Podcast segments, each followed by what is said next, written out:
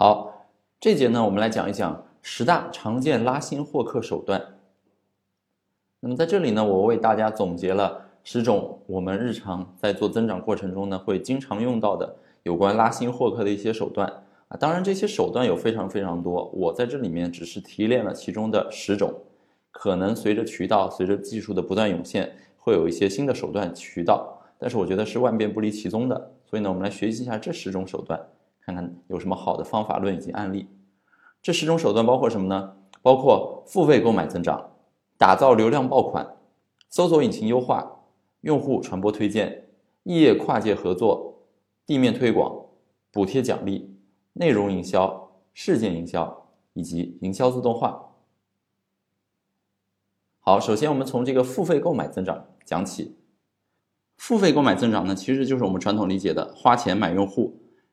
也就是通过一些特定的营销渠道的投放来获取你的目标流量、目标用户。那么最典型代表是什么呢？像是一些搜索引擎的这个营销 SEM 啊啊，包括在一些应用市场上投放广告啊，或者说一些 To B 的公司，他愿意去花钱购买一些销售线索啊，包括像邮件列表啊等等。那么这种呢，就是我们最常说的花钱买用户。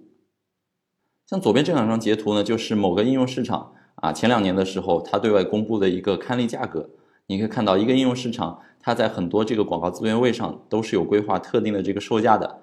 不同的位置，它每一天或者说每一个月或者说一个框架协议里价格是不一样的。花钱购买用户呢，它的手段、它的渠道、它的这个预算呢，有各种各样的方法，但是任何方法最后都离不了一个关键点，就是你必须满足一个不等式，也就是 CPC 小于 LTV。CPC 呢，就是 cost per customer，就是每个用户的获取成本，而这个 LTV 呢，就是 lifetime value，就是这个用户生命周期价值。那么这个不等式在这边的意思就是说，你用来获取用户的成本应该小于这个用户他在整个使用过程中最终给你呈现所给你带来的价值。这也是早期为什么滴滴打车他愿意甚至花一千多块钱去拿一个用户。因为滴滴认为，当时他们靠补贴获取的这个用户呢，在整个生命周期里，能够给滴滴带来超过这一千块钱的价值。比如说通过充值打车啊，比如说看广告，包括后续有些业务，有些用户通过滴滴去买车，甚至租车等。他们认为滴滴这个业务呢，长线看来是一个 CPC 小于 LTV 的业务，于是呢，才能够融到这么多钱，有很多资本在背后支持他们去烧这个钱。我们来看一个利用这个付费广告啊，快速获得用户增长的案例。二零一七年夏天的时候呢，美国有一个格斗明星叫康纳麦格雷戈，他呢穿着一件衣服啊，写着这个啊不雅的词儿，写的叫 “fuck you” 啊这样一个西装，出席了一场新闻发布会。那么他做了这个举动呢，虽然很出格，但是当时居然引起了整个时尚界的轰动。像 Facebook 和 Twitter 上这些社交媒体上呢，到处都流传着这件衣服的图片。那么当时呢，就有一家专门外包服装制造的公司叫 Sourcify，这个公司呢看到了机会，马上就原样复刻了这件西装，并且呢建立了一个微信电商网站，开始销售这个同款的西装。当时这个 Sourcify 它唯一的获客渠道就是 Google 的 Words 广告。那因为这件衣服当时很火，很多网友都在自发的搜索这个相关的关键词啊，比如说 Fuck you suit 等等，而这些词呢平时是冷门词。所以，Sourcify 在投这个 Google 广告的时候呢，其实它的广告投入非常低。结果不出二十四小时，这个 Sourceify 新建的卖衣服的网站呢，就吸引了大量的精准的客户，而且赚到了两万三千美金。更重要的是呢，Sourceify 这个平台也跟着火了一把，因为很多这个服装品牌啊，因此对它建立了信任，纷纷上门去寻求这个外包服务。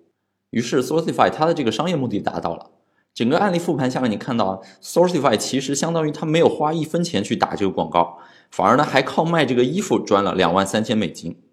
更有趣的是呢，通过这件事儿，Sourceify 的创始人他还与这个麦格雷戈本人建立了一个联系，获赠了价值上万美金的一个拳赛的门票啊，这个倒是算是一个意外收获。所以你看，在这个案例里的确是花钱，但是这个钱花的就非常聪明。他既达到了给他自己这个本体商品去做宣传的这样一个目的，同时呢，还靠这个很博眼球的项目，反而还赚了一点钱。第二个获取用户的方式呢，叫做打造流量爆款。那么，流量爆款这个概念呢，它其实是最早来自于这个传统零售业。什么叫流量爆款呢？那么流量爆款这个爆款产品这个概念呢，最早是来源于传统零售业，主要是指吸引客流的一些品类。那么这种爆款产品它通常有几个特点，就是价格便宜、销量高、通用性强，能够满足大众的这个高频刚需。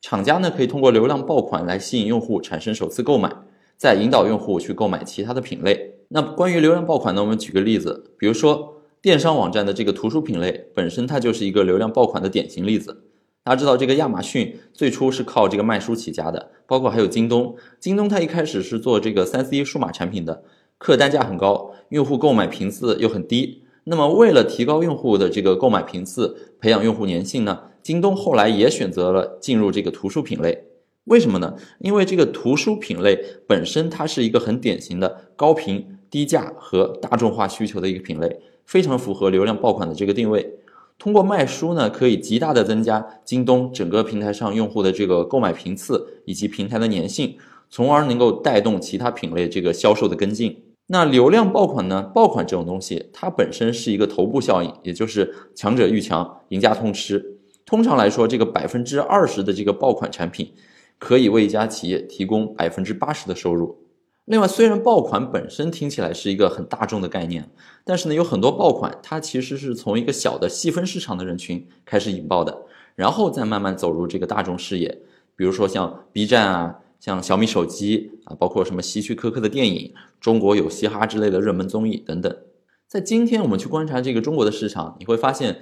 免费它依旧是互联网企业去打造爆品的这个重要的方法。像三六零，他用这个免费杀毒干趴了这个卡巴斯基；滴滴打车呢，用补贴打透了市场。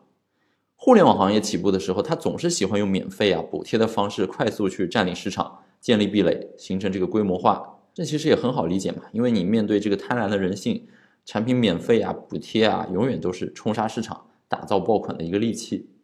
那爆款产品呢，给大家举一个案例，就是这个美团旗下的猫眼电影。猫眼电影呢，这两年我用的会比较多一点，但是前两年我一直用另外一个产品叫格瓦拉。格瓦拉最早在上海起步，它已经做了很多年。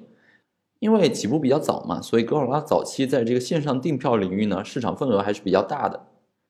但是随着这个猫眼电影的上线，你会发现猫眼电影它早期的这个推广呢，采用了一个竞争策略。这个策略是什么呢？就是不管什么电影。格瓦拉上卖多少钱？我猫眼电影永远比你便宜五块钱。那你要知道，就是咱们这个老百姓嘛，肯定是对这个低价非常敏感的。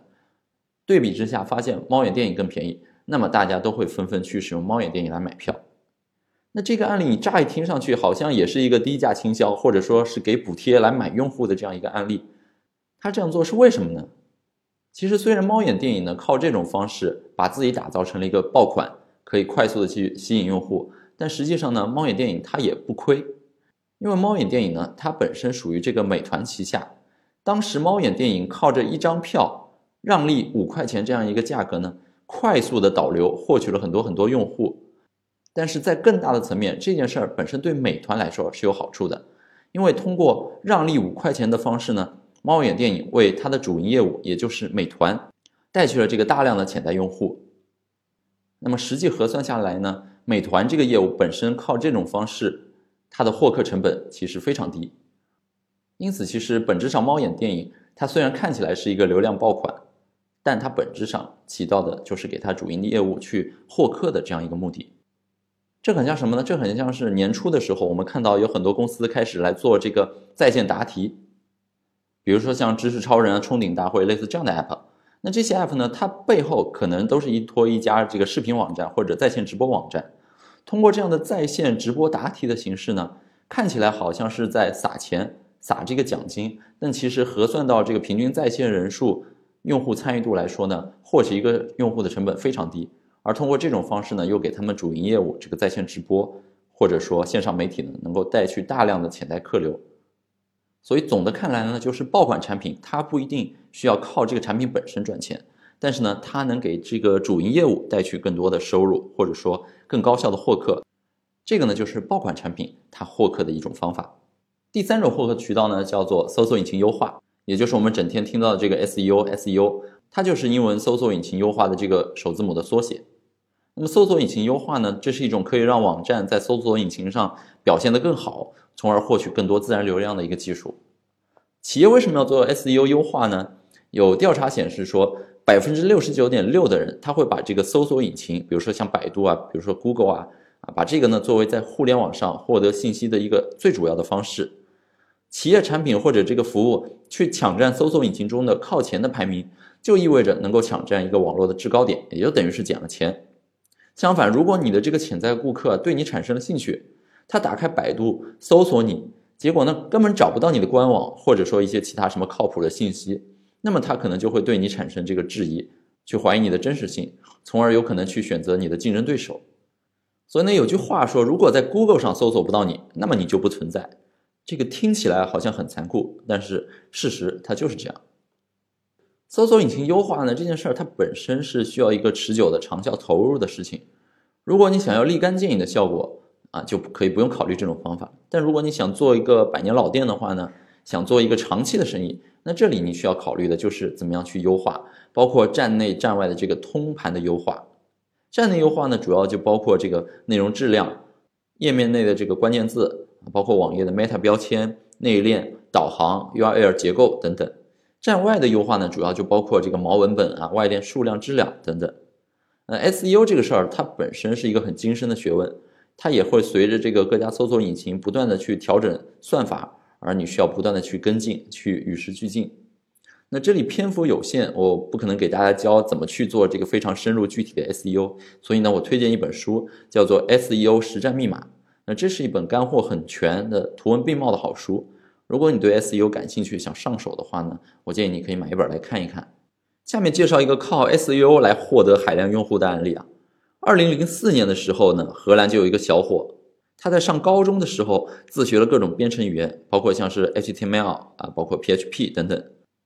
他首先呢与人合作，利用业余时间经营了一家歌词网站。那这个时候呢，他就注意到了 SEO 引流的这个威力。于是他改进了这个传统的静态页面，编写了一个可以自动更新的这个数据库呢，并且利用这个爬虫技术啊，自动的获取各种新歌的歌词。这样他网站上的这个歌词的收入量呢，一跃就成为了全网第一。同时他还做了一个小插件，这个小插件呢，可以供人们镶嵌在这个社交网站上，用于在播放音乐的时候呢显示歌词。这个插件当时给他带来了无数高权重的这个外链。通过这一系列技术的应用呢，使得网站上百分之九十的关键词都排到了 Google 的第一位。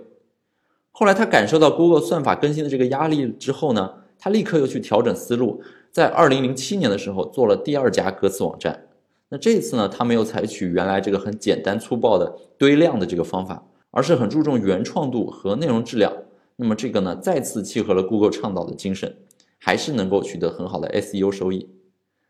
那么测算下来呢，这十年来，他这个网站获得了近十亿的流量，靠这个简单的方法呢，每月的广告进账就有十万美金。这歌词网站呢叫 Direct Lyrics，那这个网站呢成为 SEO 史上一个很经典的一个案例。SEO 这个是一个 Web 时代发展起来的一个概念，那么到了移动互联网时代呢，肯定就有一个对应的概念嘛，一个引申的概念叫 ASO，也就是 App Store Optimization。翻译过来就是应用市场优化。那这个 ASO 呢，顾名思义，跟 SEO 很像，就是指能够提升你的这个 App 在各种电子市场排行榜以及搜索结果排名当中的一种技术。ASO 优化它主要做什么事情呢？第一个能做的叫搜索结果优化，也就是说，包括在这个搜索时候出现的这个展现的优化呀、排序的优化。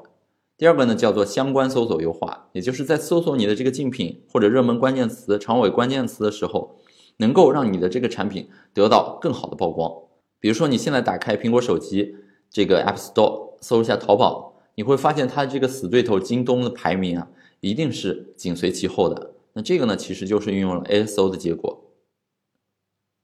第三个呢，叫做榜单优化。这种一般是像是合作冲量啊，刷个线面冲榜啊，刷榜啊等等。第四种呢叫做转化率优化，那这个呢是能够提升从印象到实际下载的一个转化的方法。比如说教你怎么去优化你这个 icon 的设计啊，厂商的名称啊，应用的描述，包括一些评价等等。通过这种方式，能让看到这个结果的人呢更愿意点开，并且实实在在下载。那么 ASO 主要优化就是做这四件事情。市面上有很多这个 ASO 的优化工具啊，它可以去帮助应用开发者了解到当前最经常被搜索的一些关键词，比如说像是 ASO 一百等等。那他们呢，可以通过对于这个移动应用元数据的分析，为开发者提供最重要的关键字。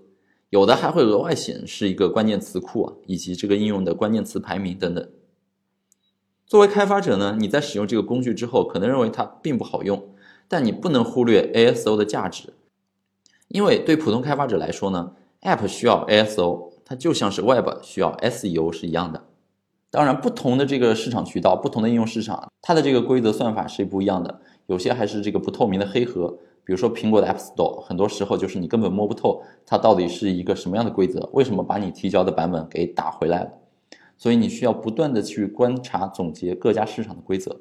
啊。当然，不管再怎么去优化呢，你这个 App 品质本身够好才是硬道理。好，下面我们要介绍第四个引流的手段呢，就是用户传播推荐。这个用户传播推荐呢，也就是我们之前说的这个 ARR 流量漏斗模型里这个 referral 的环节。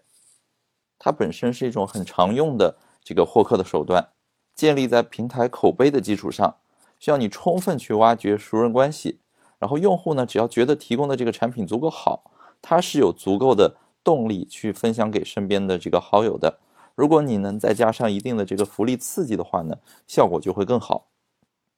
我们看一般的互联网产品，如果它采用这个用户传播推荐策略的话呢，通常的模式有两种，一种叫做单方获益，比如说只有这个发送邀请的人，他才能够拿到一定的奖励；另一种呢叫做双方获益，也就是发出邀请的这个人和被邀请加入进来的人呢，都能得到一定的好处。如果这个平台上每新增一个用户呢，都能邀请几个好友加入，那么就可以产生相应的这个裂变式的增长的效果，极大的节省流量获取的成本，将你这个营销费用呢补贴到邀请上。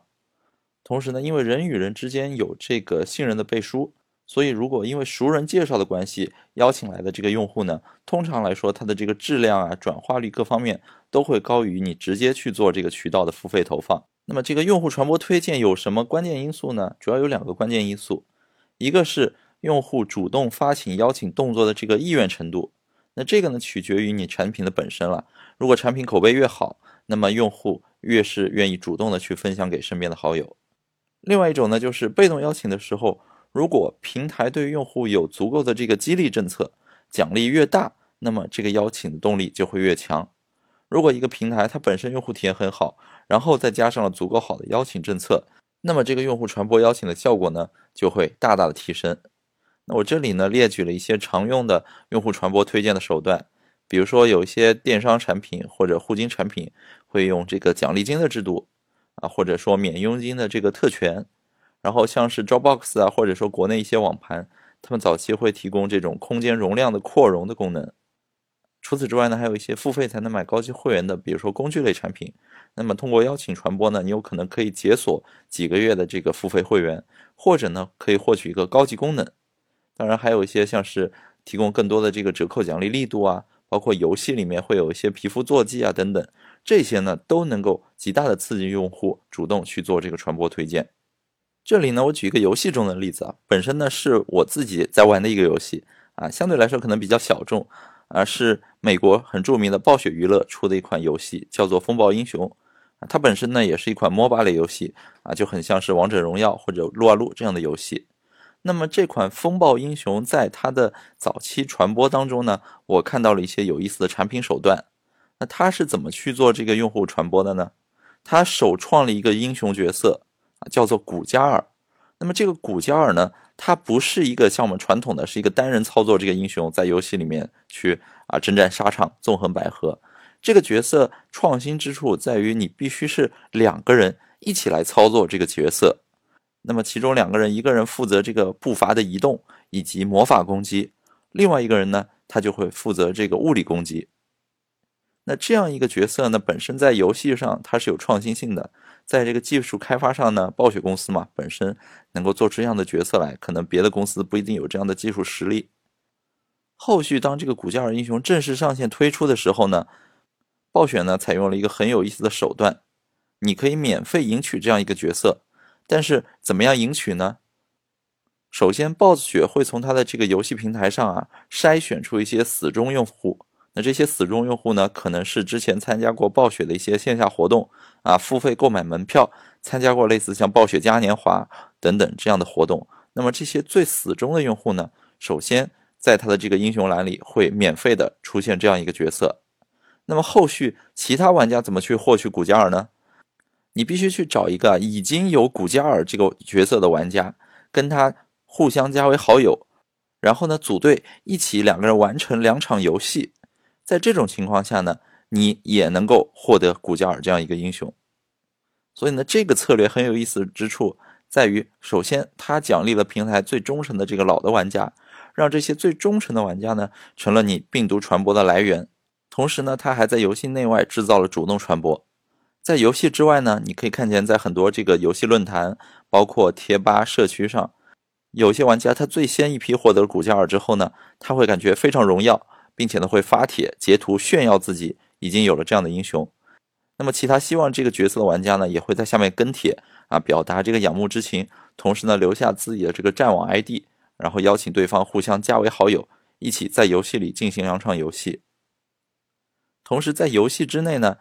这个策略就鼓励了很多原本互相不认识的玩家去加为好友，一起进行游戏。于是，这个游戏整体它的这个活跃度啊，以及玩家平均的在线时长呢，都得到了一个很大的提升。所以呢，古加尔这个英雄的推出，让我们看到了暴雪作为一家全球知名的互动娱乐公司，它在游戏创新性上啊，在游戏这个传播度上做的一些有价值的尝试。下一个要介绍的这个获取流量的方式呢，叫做异业跨界合作。那这种异业跨界合作呢？它是指这种具有相同目标用户群体的非同类型业务企业呢，互相合作，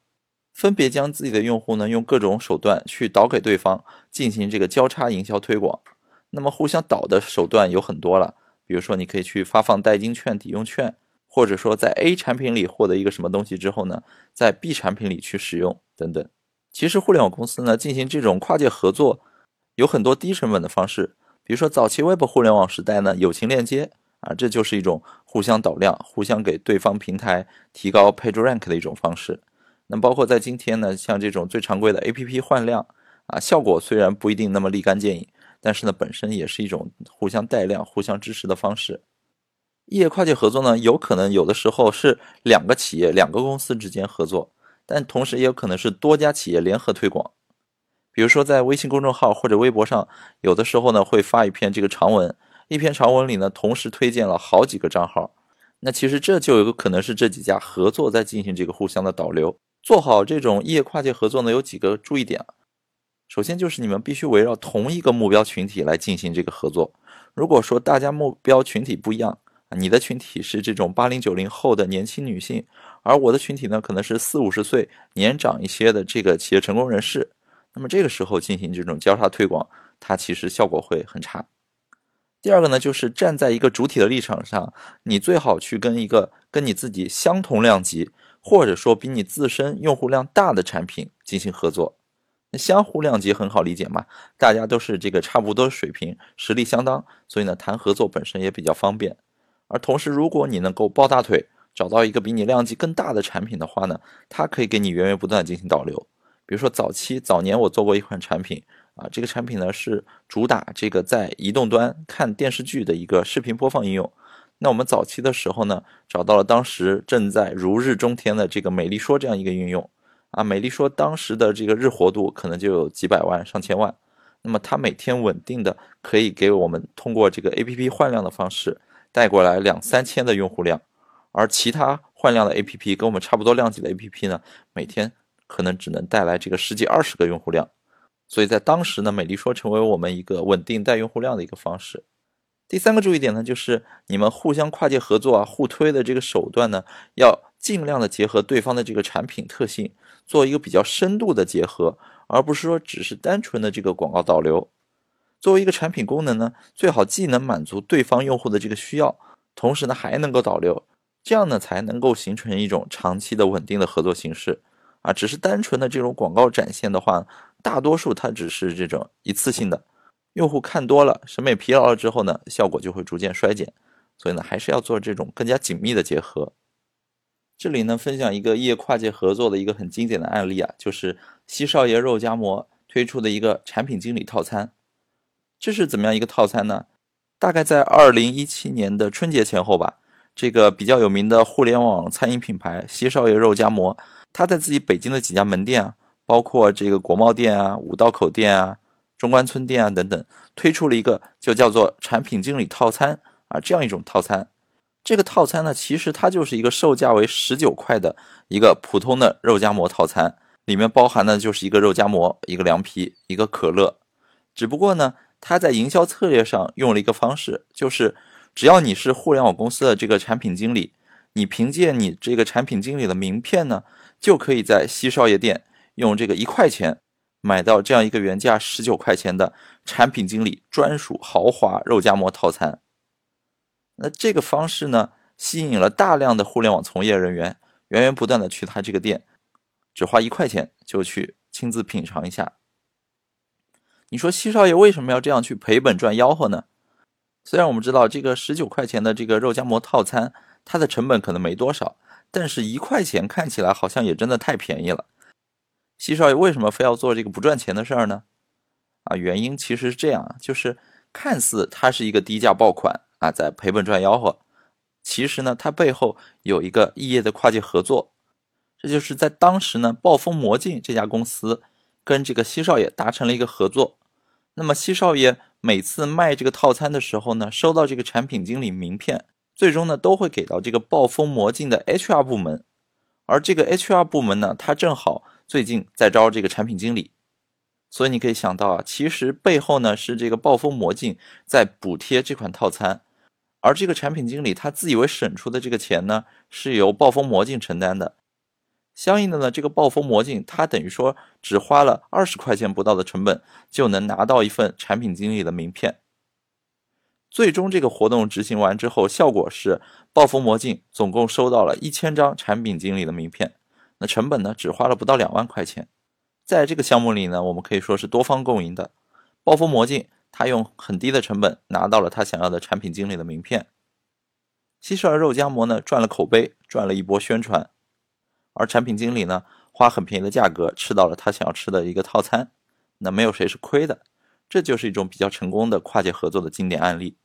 第六种获取用户流量的方式呢，就是地面推广。地面推广它有一个简称，就是我们日常说的地推。那这个地推它是区别于纯线上获客的一种方式，通常呢是指在线下目标人群比较集中的地方，通过这个人肉的方式呢进行面对面的宣传。比如说用这种口头告知啊、发传单、做活动、联合营销、路演等等方式来获取用户，这种方式呢，在移动互联网线上流量尤其昂贵的今天呢，显得非常的有效。而且这种方式呢，在我们日常生活中可以说是司空见惯、由来已久。最典型的呢，就是这种像信用卡公司啊，到很多楼下去做活动，只要你办卡就送礼品，获取呢都是这种有支付能力的精准用户。相对于线上获客来说呢，地推通常需要进行这种一对一的沟通，效率看起来比较低啊。但是在咱们现在这个互联网时代，只要你有足够好的产品，哪怕最初只是接触到一小部分人，但是呢，也有可能后续在线上进行这个广泛的传播。因此，地推呢，它只是一种接触用户的手段，但是通过地推将用户吸引到线上。然后呢，通过打造爆款的方式去刺激用户主动传播，从而提升整体的这个获客效率，才是一个真正的关键点。因此呢，我们将地面推广它几个关键之处呢总结成：第一，你需要找到这个目标人群聚集的这个精准场所，也就是线下 location location location；第二个就是你的宣传材料卖点必须很明确，用户的这个利益点诉求啊要很清楚，他一拿到一看到，马上就可以判断自己需不需要。然后呢，也可以知道说自己当转发朋友圈、推荐给别人的时候呢，应该怎么去说。第三个呢，就是要线上线下联动，光在线下做一波呢，你这个成本就太高了。如果能适时引流到线上，可以将活动的效果最大化。第四个呢，我们认为这种方式比较适合这种移动端的一些产品的推广，比如说公众号的吸粉啊、小程序啊，或者说一款 App 啊。相对来说呢，如果你是一个纯 Web 的、纯网页端的产品，那可能效果就会差一些。这里呢，介绍一个案例。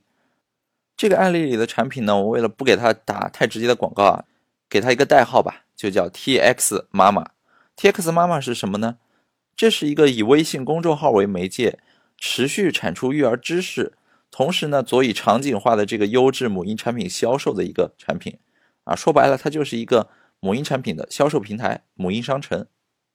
那么这个项目它有一个很大的优势，在于后端的供应链。由于它有这个很特殊的资源导入啊，所以中国境内所有的这个母婴产品几乎都能用很低的供应价格拿到。可以说跟其他的这个母婴商城产品相比啊，都是属于这种利润比较高的。唯一需要重点关注的呢，就是怎么去做宣传了。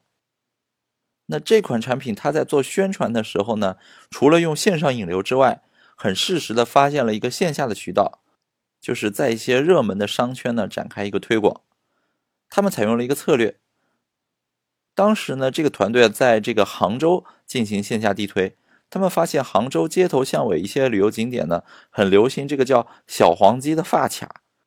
有的时候你在一些摊头啊，就可以看到店主在售卖，五块钱一个。然后有一些年轻的这个小姑娘很喜欢，买来之后呢，戴在头上啊，非常卡哇伊，非常萌啊，很可爱。那么 TX 妈妈这个项目组呢，在发现小黄鸡发卡特别受小孩子和妈妈的欢迎，并且呢，还做了一些调研工作，发现很多小商贩啊，靠卖这个东西啊，一天能净赚五千块啊。在微博上一搜呢，发现这样的创富神话也不在少数。于是呢，这个 TX 妈妈项目组呢，就打起了这个小黄鸡发卡的主意。看看是不是有办法通过这样一个产品呢，来给自己的母婴商城做一个地推。最终呢，他们研究出了一个方案，并且呢，登录这个阿里巴巴的网上平台，订购了一万个小黄鸡的发卡。小黄鸡的发卡，它这个行业售卖价钱是五块钱，其实呢，在阿里巴巴平台上订，它的这个成本价大概只有一块钱，所以呢，其实就是总共花了一万块钱这样一个成本。当这一万个小黄鸡的发卡寄到了之后呢？整个项目组呢，就派了四个运营成员，开始在杭州的吴山广场啊、高营街附近等等地方，反复的呢去进行这个流窜作案啊，也就是到这一带人群集中、景点扎堆的地方呢，进行这个地面推广。最终呢，他们发现，在杭州的河坊街一带啊，效果特别好。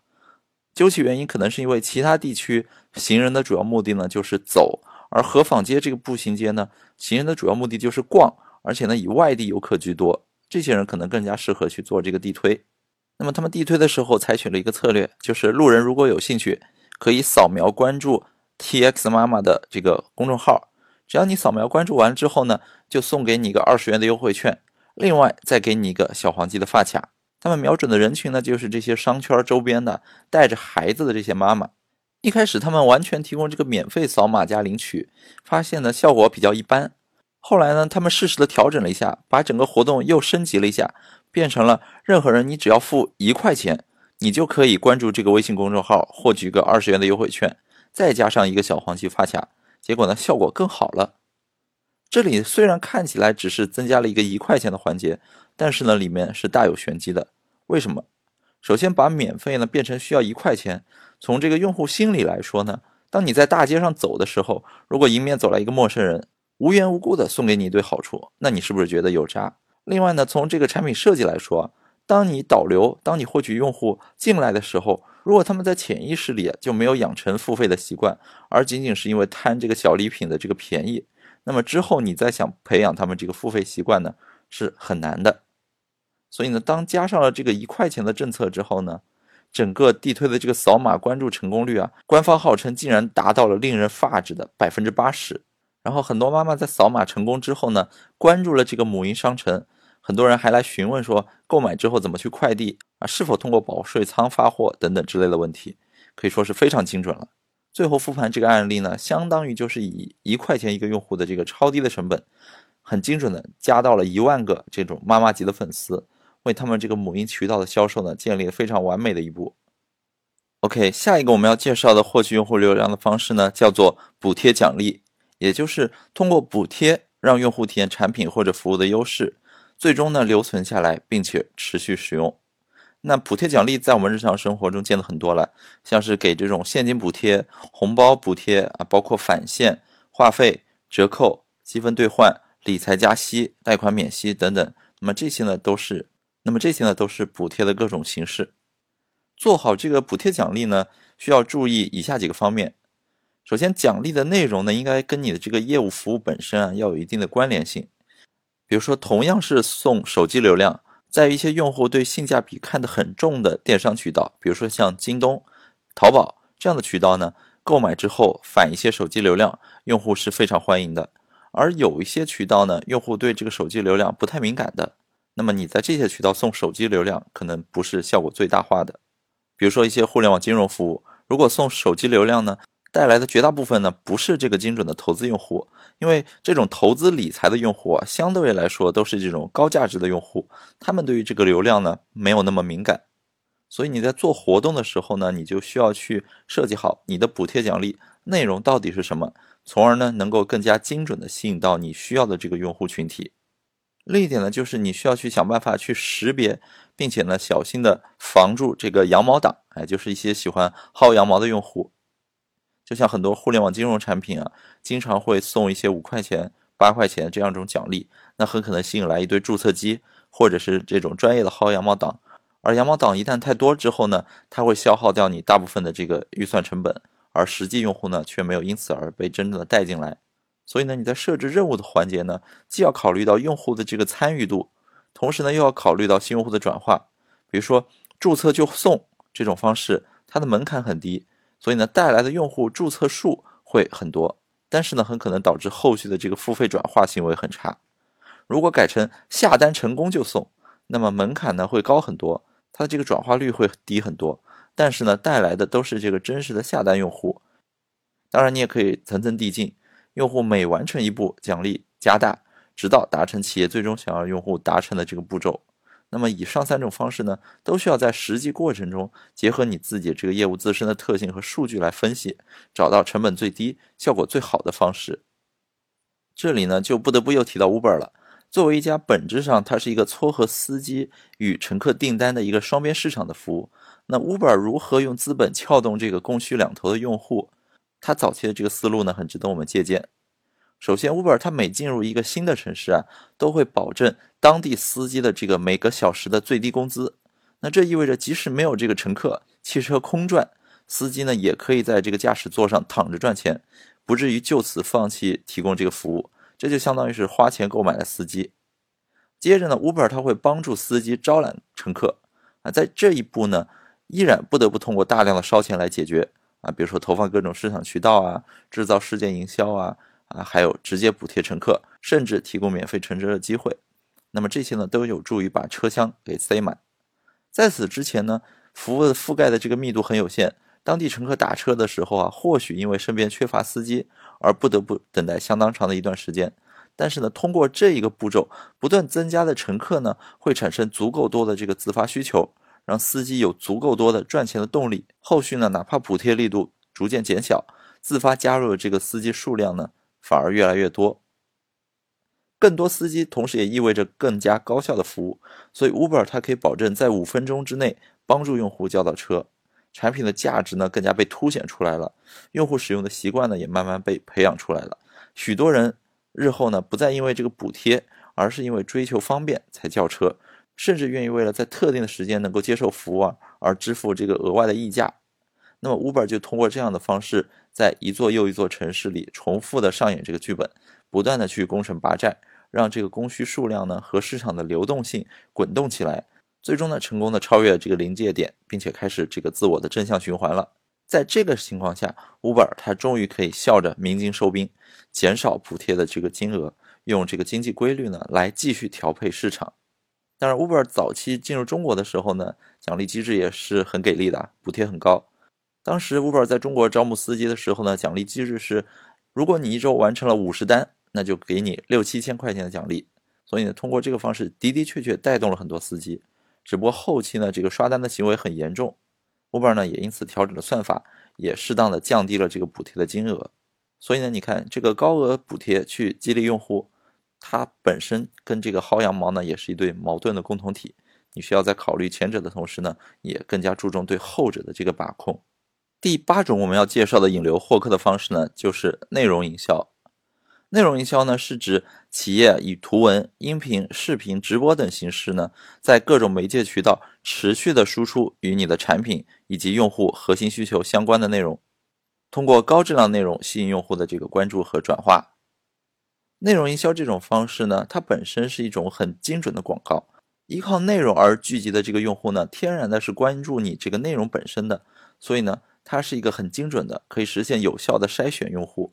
而把那些不精准用户呢，直接在这一步就过滤掉了。同时呢，内容营销它又是一种低成本高转化的方式，因为相较于这个传统的广告投放获客的方式，内容获客它的成本呢，很多时候只是这个生产内容的人力成本。通过内容吸引来的用户呢，对于产品本身会有认同感，因此呢，这个精准转化率呢也会远远的高于广告投放所带来的这个用户。内容营销它本身呢又是一种可以长期持续并且深挖商业变现的方式。我们今天看到像是很多人在这个公众号、头条号上创业，或者呢通过知乎问答说出一些高质量的回答来售卖自己的商品。啊，包括还有现在很多免费公开课的平台、直播平台、短视频等等，那这些渠道呢，也越来越多的成为了一种内容营销人士所长期进驻的渠道。当你能够保证源源不断、持续生成好的内容，那么它传播的这个广度、深度以及用户的沉淀情况呢，都会为你源源不断的带来新的客户。质量越高的这个内容，它的这个生命周期呢就越久。直播这种形式呢，在二零一六年、一七年这两年非常火。那么早在二零一六年呢，我们就看到一个有意思的案例啊。绍兴有一个人啊，我们叫他珍珠哥。这个珍珠哥呢，本身是浙江的一个小伙，原名叫詹新达。他一九八七年出生，他爸妈是卖珍珠的，卖了三十一年的珍珠。但是这个珍珠哥呢，他用他自己的独特的方式，让他家的这个淘宝店啊，成了行业内的销量第一，自己呢也成了一个网红。他是怎么红起来的呢？二零一零年的时候，他大学毕业回家开淘宝店，用心经营了六年，当时呢做到年销售额几百万。后来他看到直播很流行啊，就首创了一种模式，就是直播开蚌取珍珠。什么叫直播开蚌取珍珠呢？就是在这个直播平台上，感兴趣的买家呢可以在线的下单，下完单之后呢，这个珍珠哥他就会去直播一件事儿，就是一个人喊号，另外一个人去开蚌，五十八块钱开一次。开完呢，还送一件这个首饰，价值号称九十九元。那么网友他先去淘宝店下单，凭订单来取号，直播的时候叫到哪个号，就为哪个号来开个蚌。啊，这个珍珠哥他会在直播里喊，比如说幺幺五三号宝宝在吗？在的话呢，那我就帮你开蚌了哦。或者说啊，多漂亮的这个大白呀，测一下，哇，十三毫米呢，恭喜宝宝，等等等等。如果开蚌取出了这个珍珠，那么这个珍珠呢就归买家所有。通过这种方式啊，他每天呢可以吸引三十万人同时在线观看啊，这个数字呢超过了很多这个游戏直播平台主播的数据。在没做直播之前呢，这个珍珠哥他的淘宝店年销售额大概就几百万，一直播哇，好家伙，开播了半年时间，销售额涨到了三千万元。那么这种形式呢，本身也是将开蚌取珍珠这种行为呢，通过直播把它内容化了，把它变得更有娱乐性。从而呢获取更好的经济效益。第九种引流获客的方式呢，就是事件营销。事件营销呢，它在英文里叫 event marketing，国内呢也有人管它叫活动营销。事件营销它是指企业通过策划、组织和利用具有新闻价值、社会影响以及名人效应的人物或事件，来吸引媒体、社会团体和消费者的兴趣与关注。从而呢，提高企业或者产品的知名度、美誉度，树立良好的品牌形象，并且最终呢，能够促成产品或者服务的销售。简单的说呢，就是事件营销，通过制造爆点，制造社会上一些热门的新闻，来让这个事件持续传播，从而呢，把你的品牌在当中做一个植入，达到传播的效果。事件营销可以说是国内外一种十分流行的公关传播的方式。在二十世纪九十年代后期啊，互联网的这个飞速发展，给事件营销带来了一个巨大的契机。通过网络，一个事件或者一个话题呢，可以更轻松的进行传播，引起关注。于是我们看到大量成功的这个事件营销的案例。但是你要知道，这个事件营销它很重要的一点呢，就是最终你的目的要明确，应该是促成产品或者服务的销售，而不是说去搞一个昙花一现、博人眼球的东西。比如说在二零一七年的时候，这个北京三里屯。搞了一个号称斯巴达三百勇士的一个事件营销，很多这个肌肉壮男呢，穿成这个三百勇士，穿梭在这个三里屯。这个东西呢，当时被很多人评论转发。但是你知道它背后是哪家公司在做营销的吗？可能很多人根本就不知道。所以呢，这就是一个比较失败的事件营销。所以说，我们看起来事件营销，它很多时候是一个靠智力、靠创意去驱动的一个营销方式。它本质上呢，成本很低，手段可以很多，但同时呢，它的这个风险性又很大。你如果没有后续的一些转化跟进手段的话呢，很可能就是事件搞得很大，但是呢，用户不知道到哪里去转化，不知道你背后的品牌是什么。而且正是因为事件营销，它本身主打的是这个新颖性，是这个爆点，所以呢，如果你做的多的话呢，用户见怪不怪，它的效果就会变差。因此，我们说事件营销很多时候只能做一次，它是一个不易复制的方式。左边这张截图呢，就是当时有一个美国的电影叫《午夜凶铃三》。啊，它是翻拍的日本版的这个《午夜凶铃》电影的这个制作方呢，决定搞一次事件营销。他们呢拍了一个短视频来作为电影的宣传。在这个短视频里呢，电影的这个制作方选了一个商场，然后在商场这个售卖电视机的柜台呢，搞了一个恶作剧，在很多真实的电视机中间呢，放了一个假的电视机啊，是一个盒子，一个容器，把它做成一个电视机的形状。当有人对这个电视的商品感兴趣，想上去看看的时候呢，正在播放《午夜凶铃》宣传片的这个电视里呢，就有贞子真人从里面爬出来，向电影的这个经典镜头致敬啊。当他爬出来的时候呢，看到的人自然会吓死，然后呢，就会在这个偷拍的镜头前面做出各种各样有意思的反应。当时这个事件营销的视频发布在了 Facebook 上，不到四十八小时啊，就有超过二点五亿次的这个点击观看量。可以说是一个非常成功的通过事件，然后呢，再通过病毒短片来传播到互联网的一个很有意思的案例。类似的呢，我们也在二零一七年看到了一个很有意思的案例，叫做桑茶。一说到喜茶，你可能很清楚啊，桑茶光从名字上就很有喜感。那么这个桑茶呢，在一七年的四月二十八号到五月一号期间呢，在上海以一种快闪店的形式亮相，它就开在喜茶对面。那么喜茶作为一家网红店，最多的时候，你肯定要排六个小时才能买到。但是呢，开在它对面的这个桑茶呢，每个人都可以快速的买到。这个桑茶呢，它一反传统的这个鸡汤营销，给你一些正能量，它来了一个反鸡汤营销。你会看到这个桑茶，它的文案呢非常的风趣幽默。比如说它的菜单上呢有叫“浪费生命绿茶”，啊，“碌碌无为红茶”，“买不起房冻柠檬”，“前男友过得比我好果茶”。混吃等死乃律等等，这样一些很看起来很负能量，但是又是啊自我调侃很有意思的一些话。那么这样的文案呢，在丰富品牌形象的同时呢，也能跟你这个消费者之间呢产生共鸣，消费者会心甘情愿的为这个文案买单。它迎合了当下年轻人有什么文化呢？就所谓的丧文化，抓住了年轻人心理甚至是痛点，用一种很颠覆的方式来迎合这个大众的潜在诉求。那么这个。短寿的桑茶的这个快闪店虽然只经营了四天，但是业绩呢一点也不差。第一天就卖出了一千杯，第二天开始呢对这个售卖的杯数进行了限制，上午十一点开始售卖，只供应一百五十杯，下午呢供应三百五十杯。结果基本上两点左右呢就全部卖完了，再想买你就只能等到第二天重新排队了。那么桑茶它本身呢是一个事件营销的行为。它背后呢是饿了么和网易联合策划的一次活动，通过去营造这种稀缺感呢，刺激消费者提前排队购买。同时呢，这种传播又让饿了么和网易新闻呢获取了很多这个眼球的曝光。